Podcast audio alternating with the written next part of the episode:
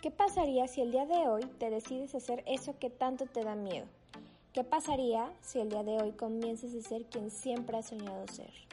¿O qué pasaría si tan solo por un momento pudieras enfocarte solo en las cosas buenas que tienes ahora en lugar de compararte y sufrir por todo aquello que no tienes? Acompáñame a encontrar respuestas, soluciones e incluso a descubrir nuevas preguntas, porque quién sabe y mañana otros las puedan encontrar por nosotros. Soy Miroslava Márquez y te doy la bienvenida a un nuevo capítulo del podcast de Algo Más que Imagen.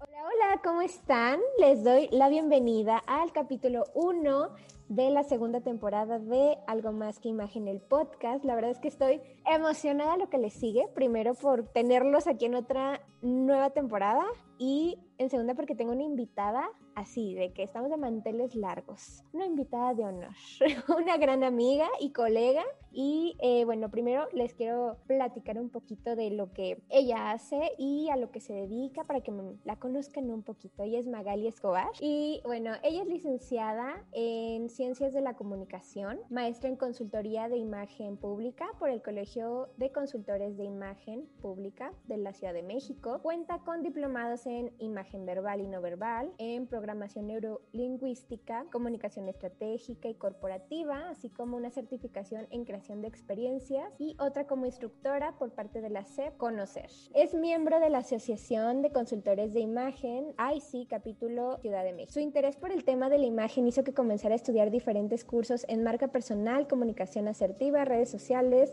neuroventas, así como la, las especializaciones en colorimetría, personal shopping, estilos y enneagrama, imagen para mujeres curvy e imagen oncológica. Ha colaborado con diferentes asociaciones impartiendo capacitaciones en área de desarrollo personal y profesional. Actualmente trabaja para P. Shepherd School, primera escuela de imagen y personal shopping en Latinoamérica, y hoy es consultora del SIL Consultores, donde ha capacitado a emprendedores y ejecutivos tanto de manera presencial como online. Entonces, bueno, tenemos, ya escucharon una así, una invitada preparadísima. Entonces, amiga, te doy la bienvenida. Es un honor para mí tenerte aquí en este primer episodio. Hola, hola a todos los amigos de Algo Más que Imagen. Gracias por estarnos escuchando. Bueno, para mí déjenme comentarles que es un honor estar aquí con todos ustedes. Es un honor porque yo adoro a Miros. Somos colegas, somos amigas, hemos trabajado juntas, hemos echado mucho chisme juntas. mucho chisme. Mucho chisme. y la verdad es que me siento muy contenta y honrada de que me haya considerado. Y bueno, cuéntanos, Miros, ¿de qué, de qué vamos a hablar el día de hoy? Bueno, hoy traemos un tema que está muy interesante. Creo que muy pocas personas se preocupan por tocar este tema. Es básicamente la transición de ser un estudiante a ser un profesional. Muchas veces, fíjate que en las universidades sí te empiezan a decir un poco, obviamente pues te enseñan lo que es la teoría, te enseñan un poco de práctica en tus servicios sociales, te dicen, te instruyen un poquito de, ah, pues mira, te tienes que ir vestido con este, este código de vestimenta para los que no son, por ejemplo, doctores que tienen que llevar su uniforme, ¿no? Pero al final de cuentas no les terminan de dar como la información correcta o completa más que nada de cómo poder, eh, pues obviamente proyectar lo correcto de que son unas personas preparadas, a pesar de que son recién egresados, ellos tienen, y creo que es, ellos tienen la tarea más complicada de demostrar que realmente, aunque son jóvenes, pues realmente saben y muchísimo, o sea, vienen frescos ellos, o sea, ellos es como de, pues vienen actualizados. Eso es algo que mucha gente no ve, no ve por, eh, pues porque la verdad es que México es un poquito complicado porque es como de, ay, esta niñita o este niñito que me van a venir a, mí, a enseñar a andar contando.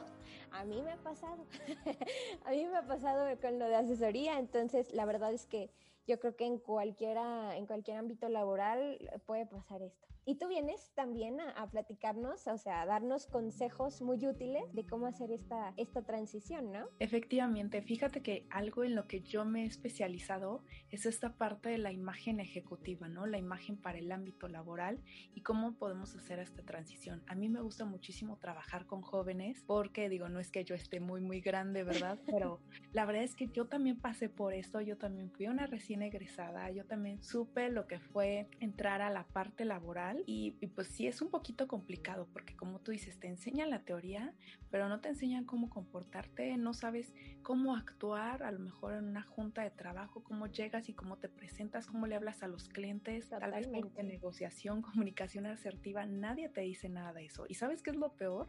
Que uno llega, está muy joven y además te ves como muy joven, ¿no? O sea, te ven como escuencle. Entonces, por ahí bien dicen, o sea, a ver, tú qué me vas a venir a enseñar. No, no es que vayamos a enseñarles algo, pero si traemos talento, traemos nuevas ideas que aportar y pues queremos que nos tomen en serio, ¿no? No nada más que nos vean como, ay, este chiquillo está aquí jugando al trabajo, jugando a que viene a hacer algo, ¿no? Entonces no queremos hacer eso y por eso vamos a ver algunos tips sobre cómo empezar a hacer esta transición. Vamos a hablar un poquito sobre nuestra apariencia física, también por ahí les traigo unos tips acerca del lenguaje corporal y también un poquito sobre cómo manejar nuestras redes sociales. ¿Saben por qué? Porque cuando vayamos a hacer alguna entrevista de trabajo, se los digo por experiencia de muchas, muchas veces, te van a estoquear, te van a buscar en redes sociales, entonces si de por sí lo van a hacer, porque es un hecho que lo van a hacer, entonces ¿por qué no empezar a trabajarlas bien desde un inicio e irnos preparando para antes de que llegue ese momento? Yo creo que hay que considerar esta parte de que necesitamos ser muy estratégicos, empezar a trabajarlo para que cuando llegue el momento indicado ya demos el, el, mensaje que nuestra audiencia necesita. Claro, y es que muchas veces cometemos el grave error, fíjate, ahorita está algo eh, que he visto en muchos lugares, pero lo menos aquí en Guadalajara, fíjate que se da mucho que de repente eh, los, los jóvenes, ay digo jóvenes, eh, como si también yo estuviera tan grande, pero bueno, me ha tocado... Eh, me ha tocado así de que escuchar así que hablan con, con, personas más, más grandes, con, con, superiores, con jefe y les hablan de tú. Entonces es como de, bueno, por lo menos a mí en mi casa me dijeron siempre, siempre, siempre a los demás, hablarles de usted, o sea, gente más grande que tú o, o, o jefes o así como que sea una autoridad o incluso personas. Eh, que veas más grandes que no conozcas, a menos que ellos te pidan que los tutees, pues ya les hablas de tú, pero si no, es de usted. Y eso se da mucho y, o sea, creo que esa es una parte de, de lo que mencionas, que uno de los puntos que uno tiene que ir tratando, pues que, que son súper importantes. Y también lo de las redes sociales que mencionas, uy, no, o sea, yo creo que eso es así de que lo, lo primerito, ahorita ya que estamos, y mucho más ahorita que es en, en época que ya todo es online, ya todo es de que por las videoconferencias y el home office y todo esto, pues bueno, todavía más, el doble de importante que en otros años. Efectivamente, y aquí lo primero con lo que me gustaría comenzar es platicarles esta teoría, yo no sé si algunos la conozcan, se trata del efecto halo y el efecto horn, o halo y horn, depende de cómo lo, lo vayan a pronunciar, ¿no? Pero ¿en qué consiste? No sé si tú lo hayas escuchado, mira, yo he conocido todavía a gente que me dice, híjole, la verdad es que yo no lo sabía, pero a ver, ¿en qué consiste el efecto halo y el efecto horn?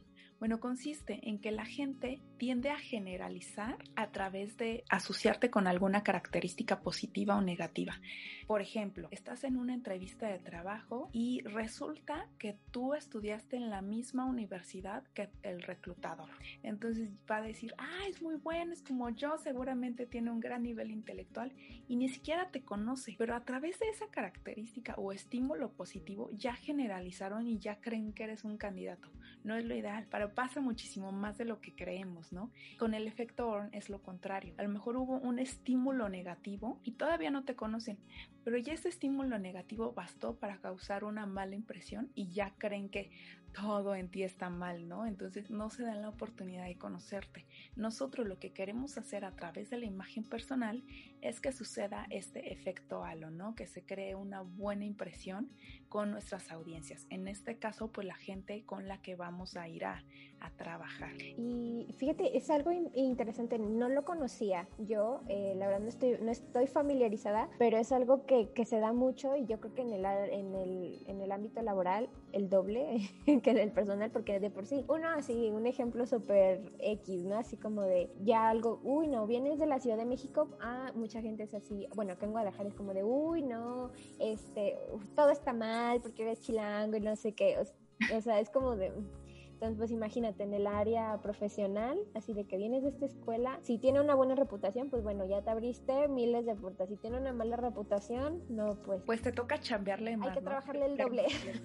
sí, exactamente. Y bueno, aquí otra cosa de las que también creo que es muy importante mencionar es que siempre es muy necesario definir el mensaje que nosotros vayamos a comunicar con nuestras audiencias.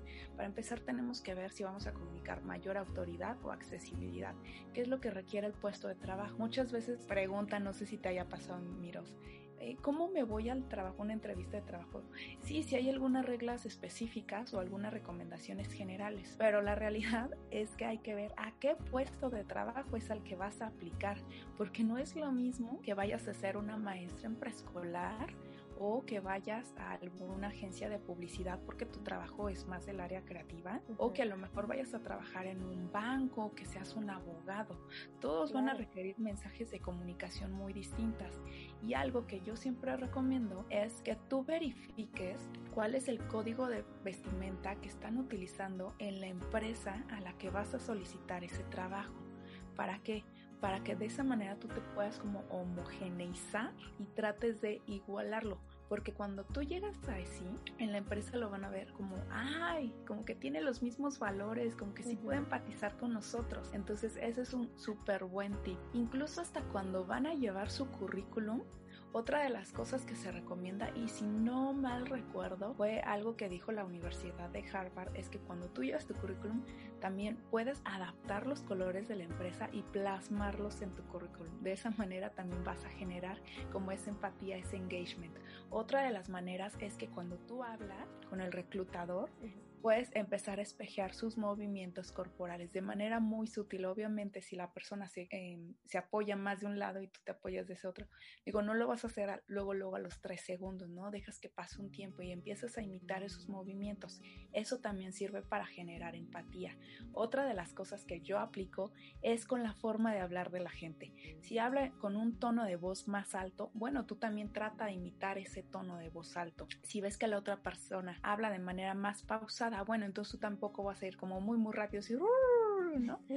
Otra de las cosas que también yo recomiendo es que incluso utilices algunas palabras clave. Fíjate cuáles son las palabras clave que utiliza tu interlocutor y comienza a repetirlas porque a través de toda esta suma de estímulos es como vas a empezar a generar una percepción positiva y vamos a generar este efecto halo que queremos en los demás. Claro, igual, bueno, igual y no se me sientan abrumados de que, y es que uno y todo al mismo tiempo y se me cuatrapen a la hora de la entrevista y todo. A lo mejor pueden, uno, practicarlo con gente, o sea, con sus papás, amigos, así de, oye, ¿sabes qué? Hazme preguntas como si me estuvieras entrevistando y ya tú lo vas pues practicando, poniendo en práctica todos estos puntos. Y dos, puede ser que a lo mejor digas, ok, voy a elegir un punto o de los que acabas de decir y ya lo pones en, en práctica, porque creo que son buenísimos, buenísimos, pero luego como principiantes en las, en las uh, entrevistas puede ser que se me cuatrapen y terminen a lo mejor ahí equivocándose un poquito, entonces vayan ahí poco a poquito para que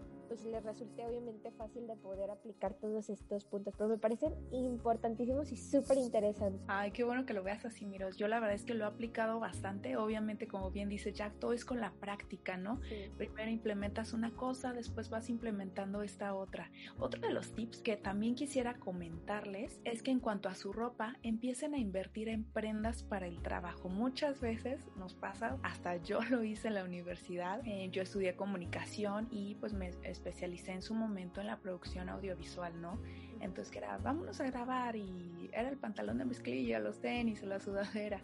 Pero eh, sí descubrí esta importancia de comenzar a invertir en otras prendas, porque la verdad es que la gente te ve mejor y si tú quieres empezar a comunicar mayor autoridad, bueno, entonces aquí la sugerencia es que inviertas en telas donde sean más estructuradas, estas prendas que sean en colores lisos, pues nos van a ayudar a, vernos mucho más formales.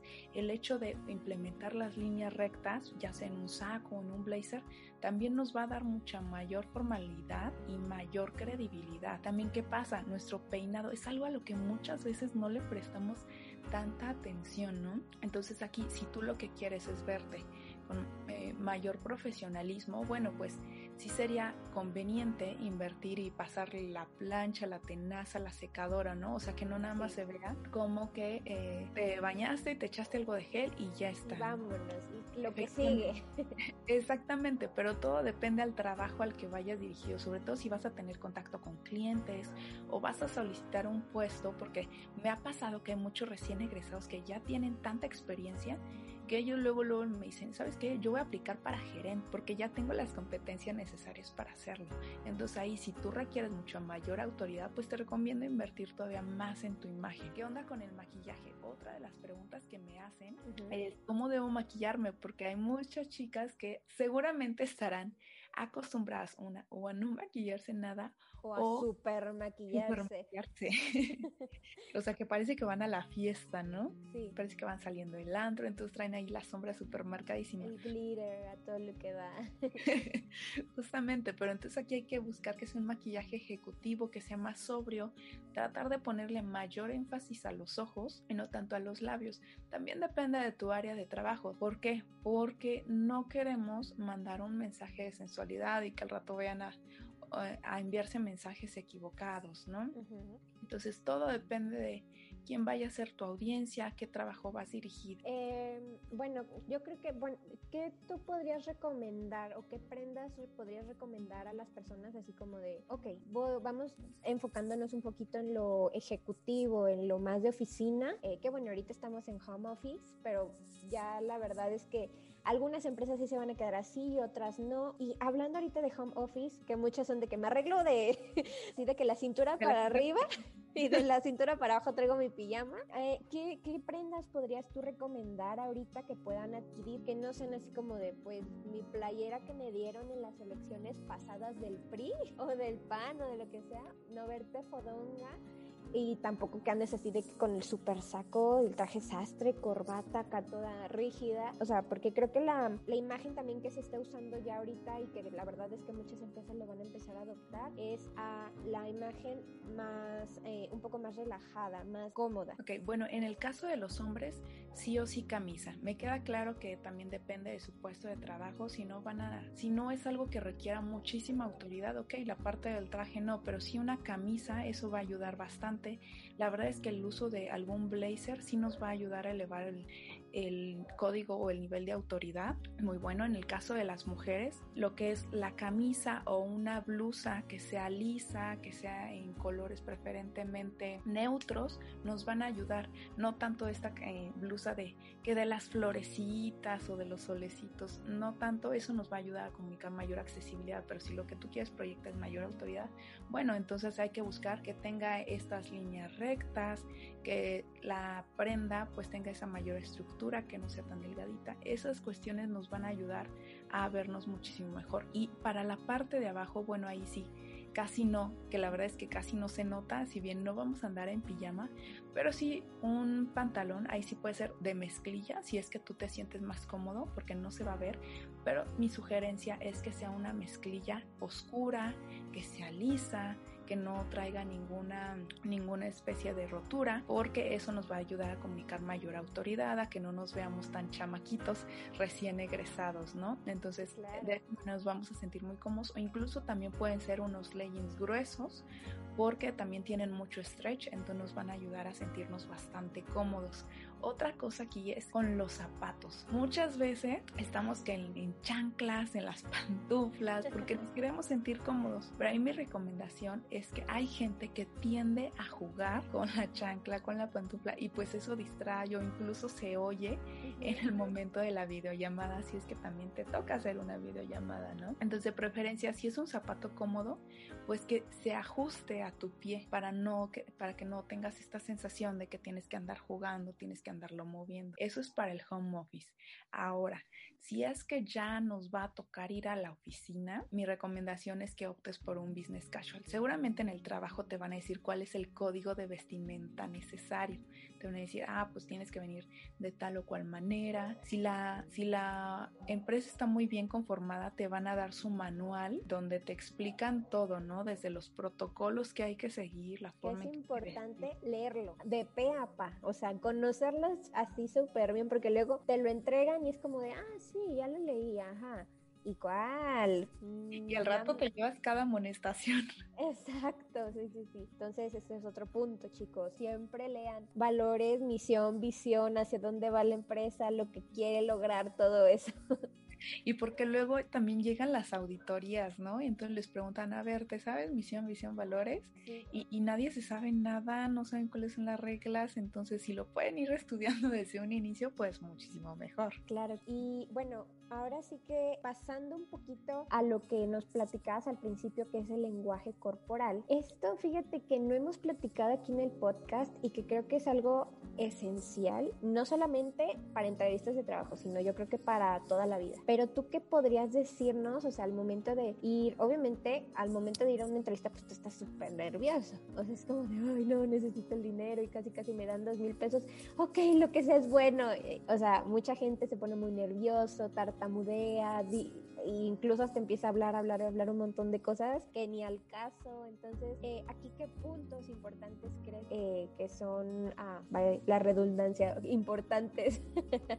¿Qué puntos crees que sean importantes a ah, pues mencionar para que eh, los, las personas tengan en cuenta para este tipo de, de situaciones? Ok, bueno, antes de entrar en materia específicamente en la entrevista de trabajo, un tip es hacer algunos ejercicios de estiramiento, porque esto nos van a ayudar a mejorar nuestra postura, sobre todo en la espalda vernos mucho más erguidos. ¿Y qué pasa? Que cuando lucimos más erguidos con nuestra espalda bien derecha, vamos a denotar confianza entre nosotros mismos, ¿no?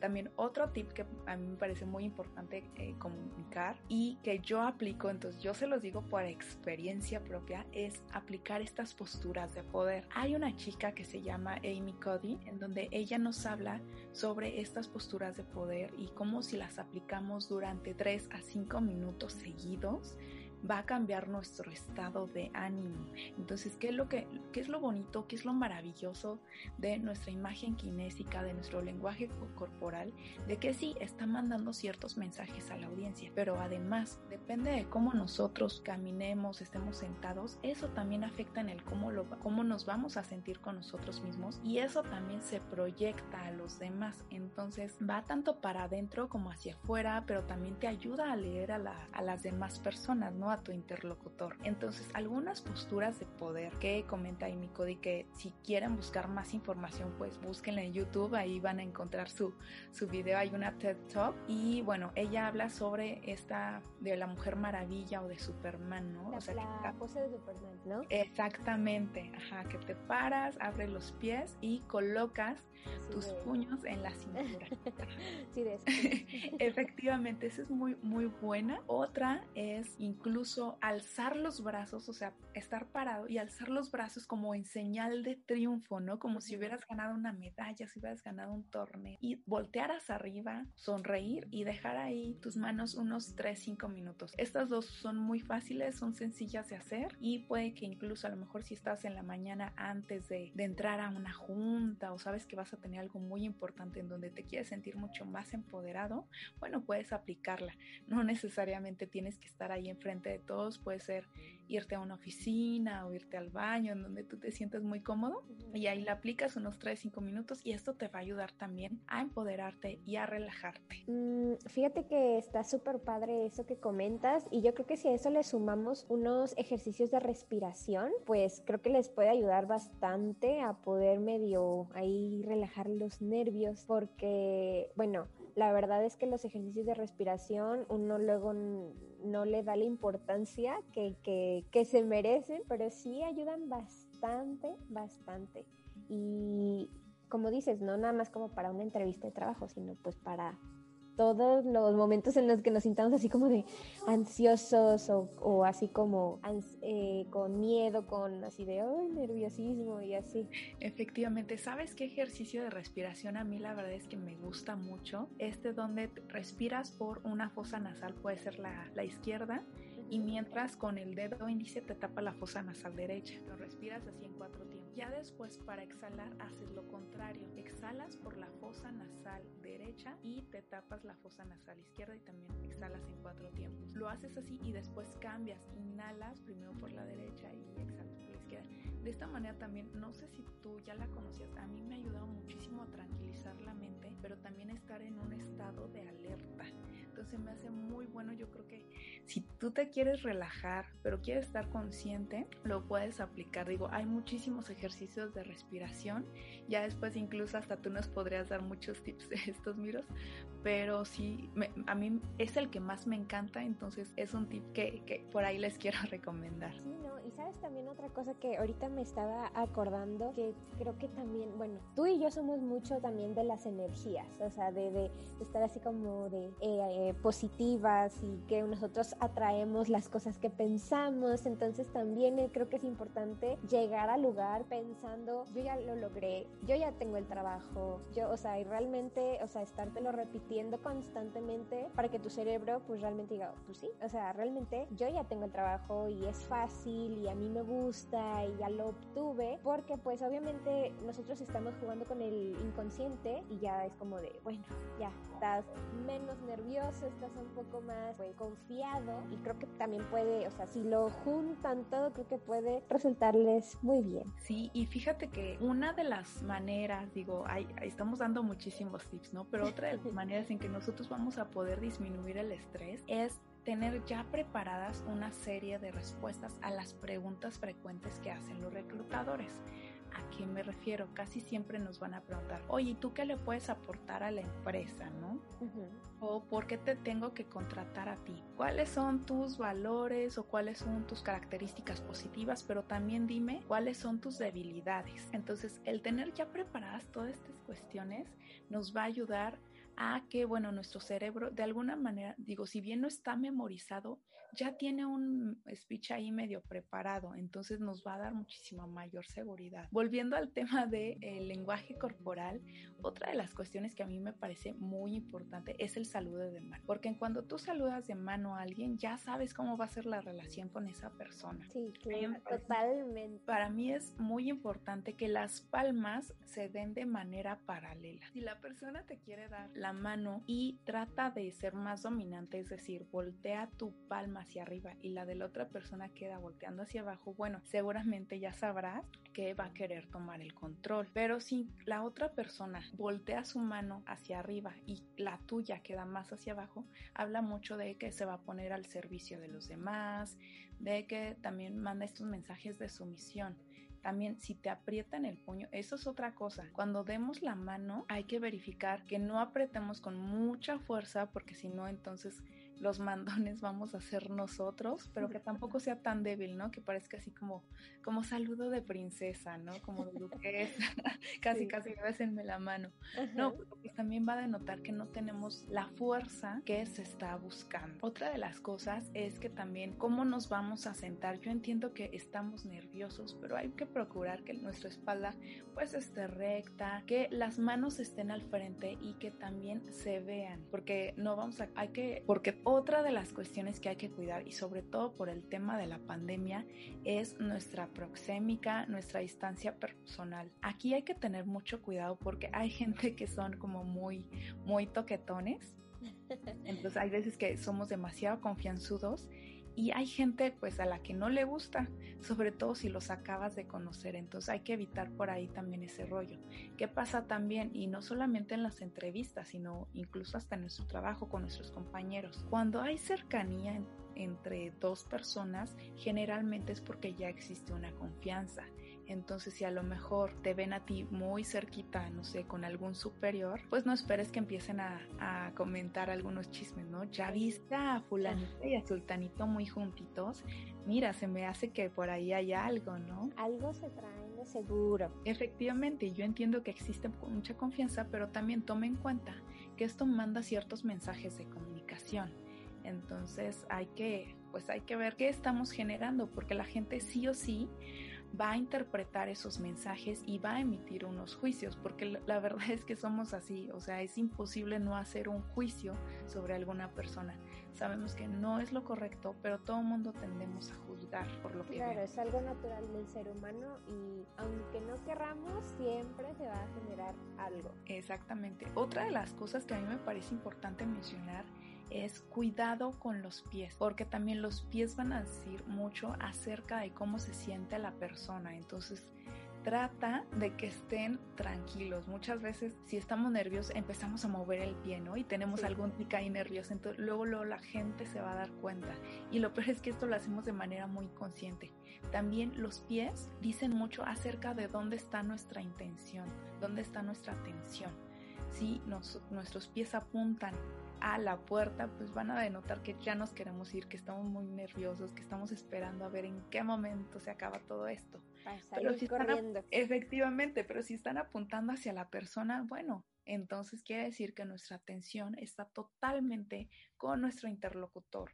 Y otra de las cosas que para mí es muy importante es conocer cuáles son nuestras expresiones faciales que hacemos con mayor regularidad, ¿no? ¿Cuáles son de esas dos o tres que repetimos con mayor frecuencia? Porque muchas veces no nos damos cuenta de cuáles son las caras que estamos poniendo, ¿no?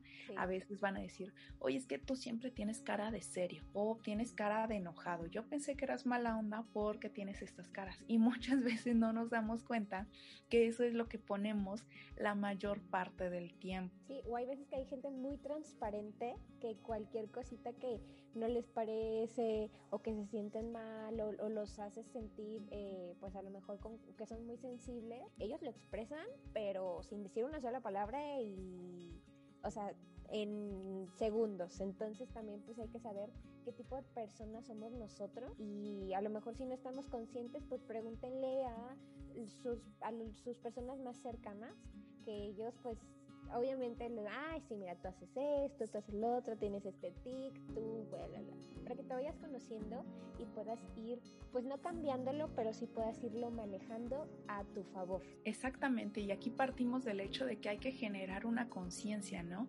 Hay que conocernos a nosotros mismos para saber qué es lo que queremos comunicar. Una vez que ya nos conozcamos nosotros mismos, bueno, ya vamos a empezar a analizar a las demás personas. Claro, se me hace increíble. Y bueno, antes de iniciar a lo que nos comentabas de todo lo que es de las redes sociales, una última pregunta que tengo es, y bueno, que también lo hacen muchas personas, es ¿qué colores, así en específico, eh, recomiendas para ir eh, a alguna entrevista de trabajo? Bueno, aquí partimos del hecho de que si queremos algo más formal, bueno, sí, los que más nos van a ayudar a comunicar autoridad si son el negro, el azul marino, el blanco, el gris.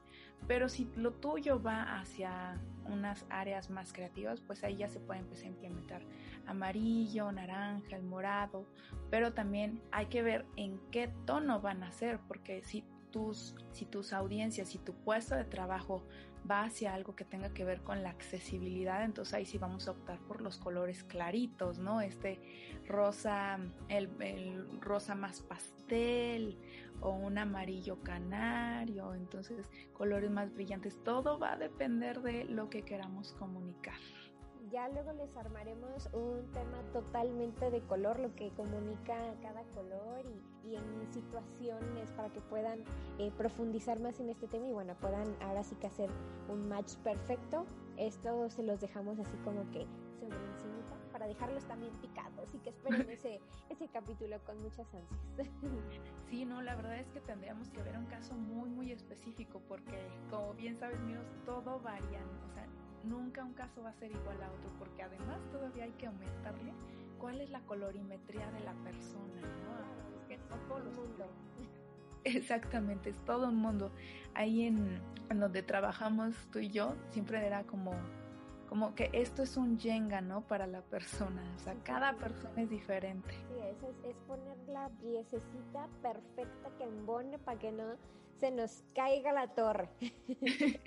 Efectivamente. Muy bien. Y bueno, ahora sí que estoy así de que ansiosa porque también nos empieces a platicar de todo este tema, pues que es importante, que no solamente para una entrevista de trabajo, sino también para las personas como los abogados, los doctores, o sea, pues también los profesionistas, emprendedores también que están eh, pues obviamente iniciando sus negocios, pues que sea importante crear una marca personal correcta desde el inicio y que no sea como de que, ching, pues bueno, pues el, eh, yo, sé que de los errores se aprende, pero pues obviamente si nosotros tenemos la posibilidad de, de poderlos ayudar y a cometer menos errores, pues qué mejor, ¿no? Muchísimo mejor, claro, claro. Bueno, uno de estos tips es cuidar la foto de perfil ¿qué pasa o cuáles son los errores que yo he visto que son más comunes es que la foto de perfil no es profesional. Ah, muchas veces ponen la foto de la fiesta y ya si te gustó cómo saliste, de ahí recortas y nada más te ves tú, pero en un ambiente o en un contexto de fiesta. O ponen una foto de algún personaje de alguna caricatura que les haya gustado. Y pasa, o sea, yo, yo sé que esto puede dar mucha risa, pero pasa muchísimo más de lo que pensamos. Entonces, no, ¿cómo sería una correcta foto de perfil? Bueno, que se vea profesional si se puede, que sea de estudio. La verdad es que hoy en día mucha gente todavía no invierte en este tipo de cosas. Entonces, tanto en, en tu foto de WhatsApp o en la de LinkedIn o a lo mejor en tu Facebook, te recomiendo que inviertas en una buena foto de estudio donde traiga ropa profesional, que tenga algún fondo liso y que tenga una iluminación adecuada en donde se vea tu rostro. Otra de las cosas que siempre les digo es que se den un permiso de posar un poquito. No todo tiene que ser tan rígido como la foto del pasaporte o la foto del INE. También pueden girar un poquito su torso, unos tres cuartos que sonrían, que es súper importante. Exactamente, que sonrían, ¿no? Porque que no se vean tan serios, que se refleje tu personalidad. Otra de las cosas es con las redes sociales, algo que yo he visto es que suben muchísimas selfies. Y pues esto también comunica egolatría, ¿no? pero también comunica baja autoestima, ¿no? o sea, mandan muchísimos mensajes negativos, entonces aguas con eso. También en las redes sociales hay gente que sube muchas fotos de las vacaciones, ¿no? Entonces selfies en bikini, de la fiesta, a lo mejor estuvieron tomando, entonces e, evidentemente, evidentemente esto también manda mensajes negativos. Otro de los errores que yo he visto es que comunican los problemas amorosos o del trabajo pasado y sobre todo las indirectas. todas esas indirectas, ¿no? O donde hablas mal de tu otro trabajo. Pues claro que nadie va a querer leer eso porque si tú sales mal de esa empresa, sería muy esperado que también hablaras mal de ese trabajo y pues nadie quiere tener una mala fama acerca de, de su institución. ¿Qué otra cosa? Dime, dime. Ah, te iba a decir, fíjate que algo que también eh, de repente me ha tocado ver es que, eh, bueno, por, por, ejemplo, yo tengo mi perfil personal, tengo mi perfil de algo más que. En el personal pues subo obviamente cosas personales. de repente sí ahí comparto una que otra cosa, pero lo profesional es 100% en, algo, en el perfil de algo más que imagen. Y muchas personas eh, mezclan pues los dos perfiles y es como de, pues aquí yo subo que la vacación, que lo profesional, que la conferencia que fui a dar. ¿Tú cómo, eh, cómo ves esto? ¿Cómo eh, lo recomiendas? ¿No lo recomiendas? Mira, yo, yo he aplicado las dos cosas. La verdad es que en un inicio dije, ay, qué flojera tener dos perfiles. Entonces limpié muy bien mis redes sociales para dejar únicamente la parte profesional. Pero después sí sentí esta necesidad, ya después de unos siete años, la verdad es que lo, lo empecé a aplicar hasta apenas, en donde dije, sí quiero, esta, sí quiero tener algo propio. Entonces también en mi Facebook hice un Facebook personal en donde dejé ahí a, a, mis seres queridos, ¿no? Y, ahí ya podía subir que las fotos de la fiesta, las vacaciones y todo este rollo, para que no, no se mezclaran ambas cosas. Aparte también por cuestiones de seguridad, digo, yo no sé dónde estén viviendo, pero si no queremos que todo el mundo vea las fotos de la de quiénes son tu mamá, tus hijos, tus hermanos. Entonces yo creo que también puede ir por ahí estas cuestiones de seguridad.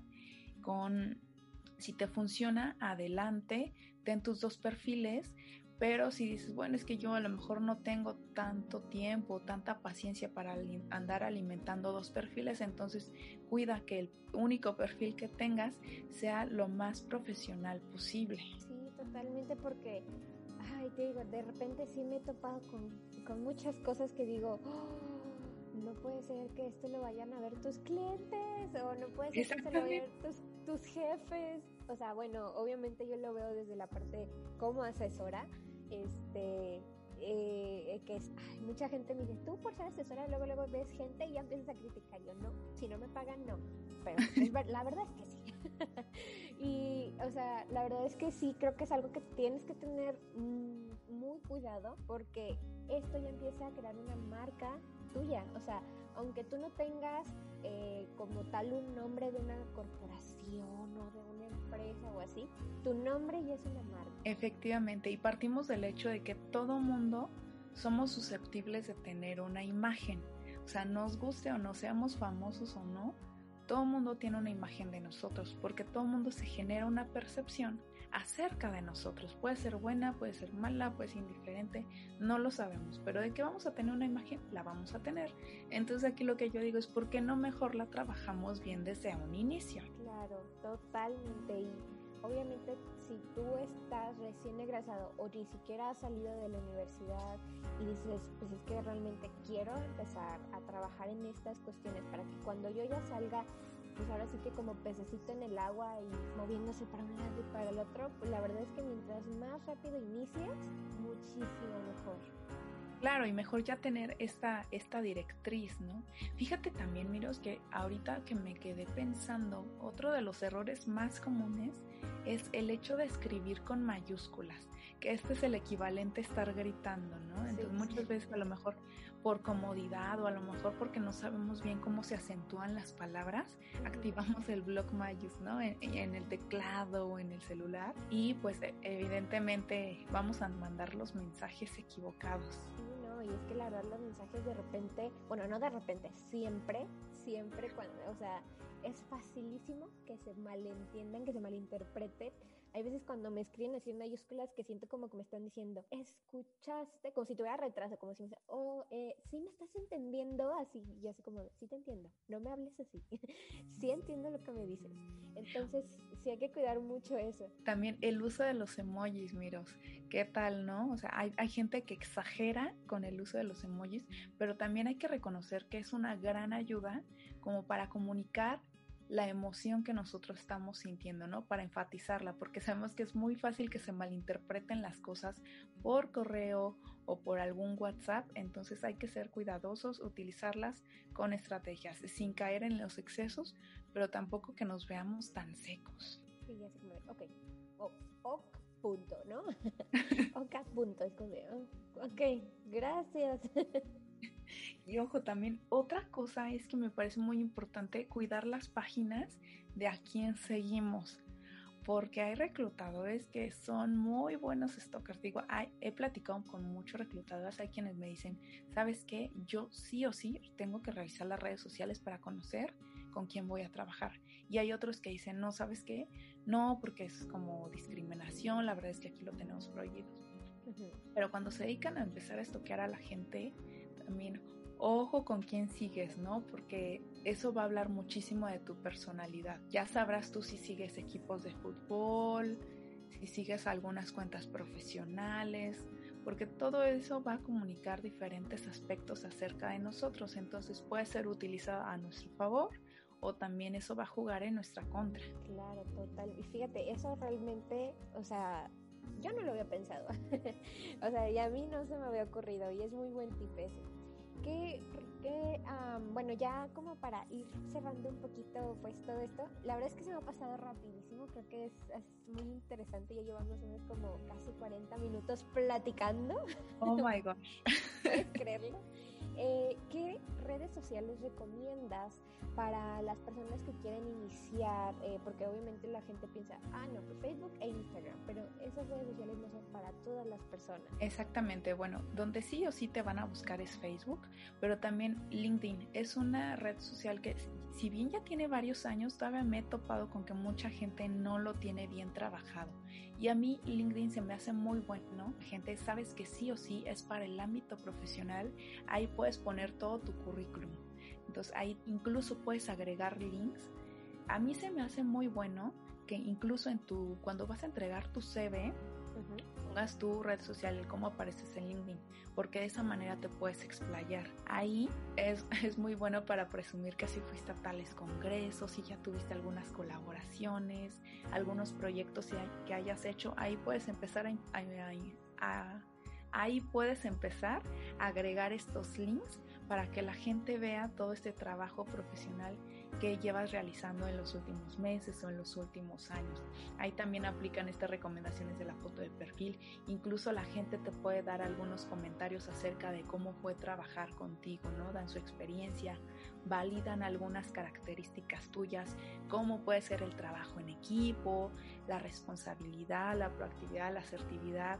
Ahí te puedes explayar en todos los cursos que hayas tomado. Si bien en el currículum puedes agregar un apartado que se llame actualización y en donde agregue los, los diplomados, las maestrías, los cursos que hayas tomado, bueno, en LinkedIn, puedes explayarte y poner todo el listado, ¿no? Porque en el currículum hay que ser muy estratégicos y nada más poner únicamente lo esencial, lo que es importante para tu trabajo, pero en el LinkedIn, hijo, te puedes explayar, puedes conectar con mucha gente, entonces incluso también puedes entrar a grupos, así como si estuvieras en Facebook, ¿no? Entonces yo la recomiendo muchísimo y porque también te ayuda a tu posicionamiento. La verdad es que un perfil en LinkedIn es fácil que se encuentre en Google, porque también, seamos sinceros, los reclutadores también te pueden buscar por Google y si te van a encontrar, deja que te encuentren y trabájalo para que lo que encuentren de ti sea positivo. Claro, totalmente. Pues la verdad es que creo que se van a llevar muchísimas cosas y yo creo que arrancamos esta segunda temporada con el pie derecho y bueno, con los dos pies yo creo, o sea, la verdad es que con muy buena información, te agradezco infinito que pues te hayas tomado un poco de tu tiempo para estar aquí, porque yo sé que eres una mujer súper ocupada, que andas para arriba y para abajo y haciendo mil cosas. Entonces, la verdad, te agradezco mucho que hayas aceptado la invitación y que hayas iniciado esta temporada conmigo y pues ahora sí que, bueno, puedes dar tus redes sociales para que te sigan, que, eh, obviamente ella también les va a dar ahí de repente tips, va a empezar a hacer una serie de lives con temas obviamente muy interesantes que les van a ayudar muchísimo y que obviamente también tendré de invitada a Miroslava porque es una de mis grandes amigas, una gran colega a la cual admiro muchísimo. Pues Miro, yo también te agradezco la oportunidad, el espacio de compartir, me encantó esta plática, hablamos muchísimo y sobre todo porque es un tema que a ambas nos apasiona, ¿no? Entonces esperamos que se hayan llevado muchos, muchos tips. Y bueno, pues a mí me, me encuentran en las redes sociales, en Facebook como Magali Escobar y en Instagram como Magali Escobar-bajo. Perfecto, pues muchas gracias también por tus palabras y vamos a tener un live, me parece que, bueno, esto va a salir, al día siguiente va a ser el live, pero aún así va a estar guardado ahí en la página de Algo Más que Imagen para que lo puedan, eh, pues, ir a ver en el momento en que escuchen este, este episodio, ahí va a estar ya. Y pues nada, amiga, ahora sí que muchas gracias a ustedes. También les agradezco mucho por escucharnos y pues ya nos estaremos eh, sintonizando en los siguientes capítulos. Que tengan una muy bonita eh, tarde, noche, mañana, la hora que nos estén escuchando. y les mando un besito. Bye.